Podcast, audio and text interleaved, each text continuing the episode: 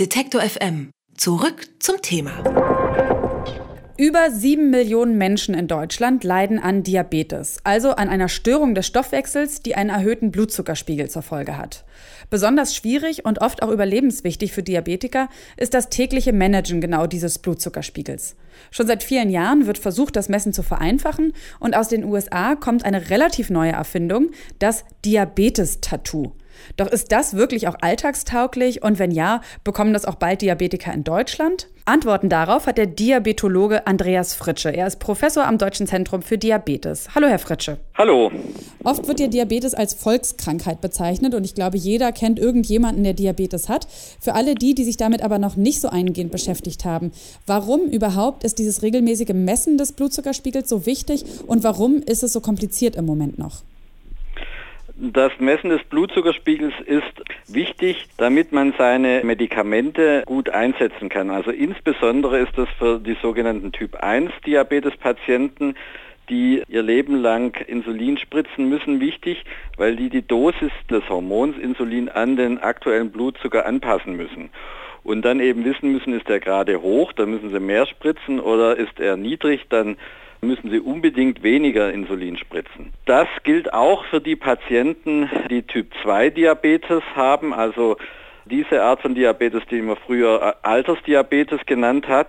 Auch die müssen, wenn sie etwas länger Diabetes haben, meist auch Insulin spritzen und auch da muss dann der Blutzucker regelmäßig gemessen werden damit es eben zu keinen Unterzuckerungen und keinen Über- und Unterdosierungen vom Insulin kommt. Und das ist relativ, ich sag mal in Anführungszeichen nervig, weil es relativ häufig erfolgen muss und auch, glaube ich, nicht ganz schmerzfrei in der Regel ist, oder? Ja, Sie haben das richtig gesagt, es ist vor allem nervig. Das mit dem Schmerzen, das wird von unterschiedlichen Patienten unterschiedlich wahrgenommen. Man muss sich da äh, mit Lanzetten in die Fingerkuppe pieksen und ein ganz, ganz kleines Tröpfchen Blut nehmen.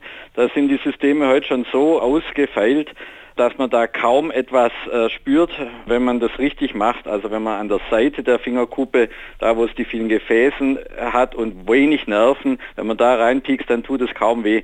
Aber es nervt eben, weil man immer dran denken muss und es ist eben mit Blut äh, verbunden und wenn dann noch mal ein bisschen Blut nachkommt, dann gibt es auch Flecken und so. Also das wollen viele Patienten, wenn es geht, vermeiden.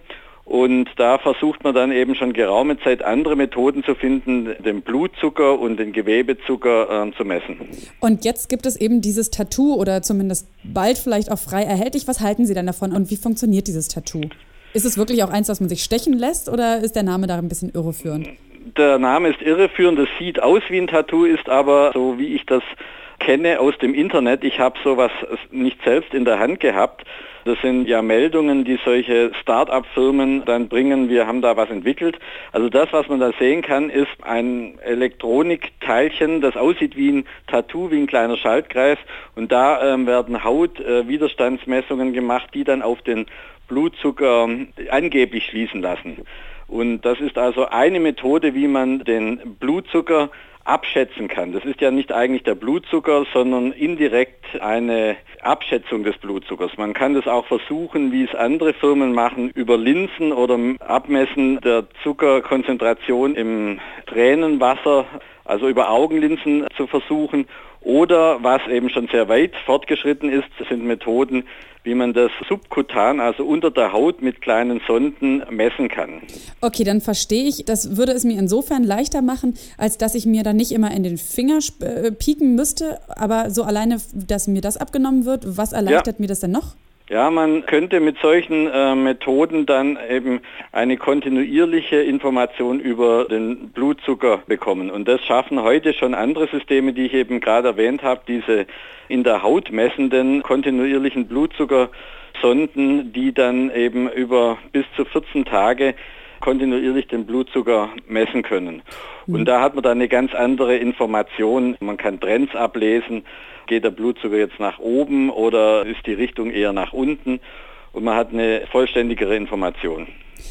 Und gibt dieses Tattoo oder überhaupt neuere Messmethoden, dann ist es auch denkbar, dass die dann ein Signal abgeben, wenn jetzt der Spiegel, also der Blutzuckerspiegel zu sehr abfällt oder ja, ansteigt? Also das wäre eine wichtige Funktion, die auch viele Patienten verlangen und nach der sie suchen, dass es eben so eine Warnfunktion gibt, gerade für die Unterzuckerungen, die Hypoglykämien, also wenn der Zucker zu stark abfällt, dass es dann eine Warnfunktion gibt, weil im schlimmsten Fall ist ja niedriger Blutzucker mit, mit Bewusstlosigkeit oder Krampfanfällen verbunden. Das möchte man unbedingt vermeiden und so eine Warnfunktion wäre da ganz wichtig.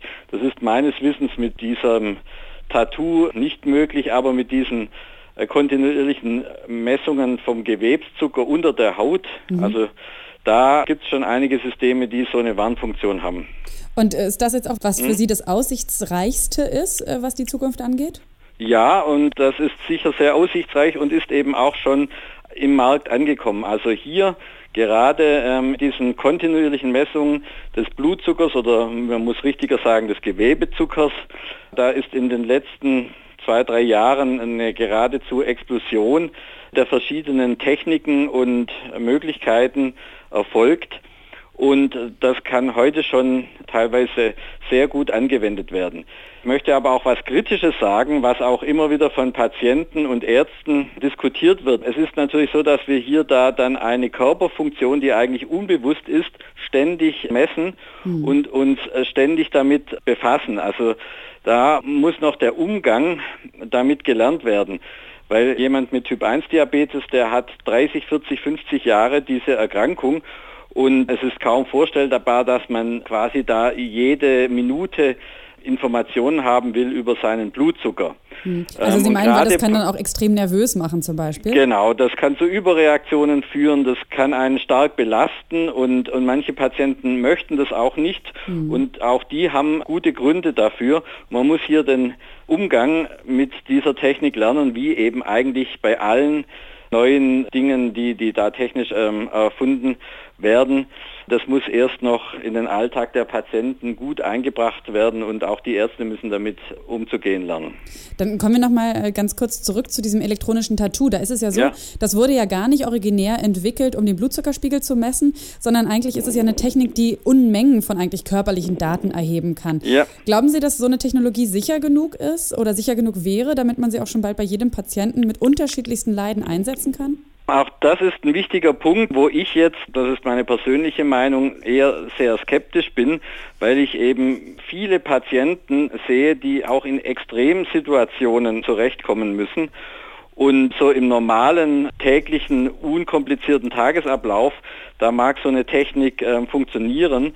Aber auf Reisen in besonderen Situationen, wo ich ganz sicher sein muss, wie hoch mein Blutzucker ist, hm. da äh, sehe ich noch große Probleme. Und, und diese Technik muss halt immer funktionieren. Das ist nicht irgendwas, was jetzt den Herzschlag ähm, misst oder sowas, was es ja auch im Freizeitsportbereich jetzt überall gibt, solche Pulsuhren und so weiter, sondern das ist eine Technik, die eben auch in Notsituationen zuverlässig funktionieren muss.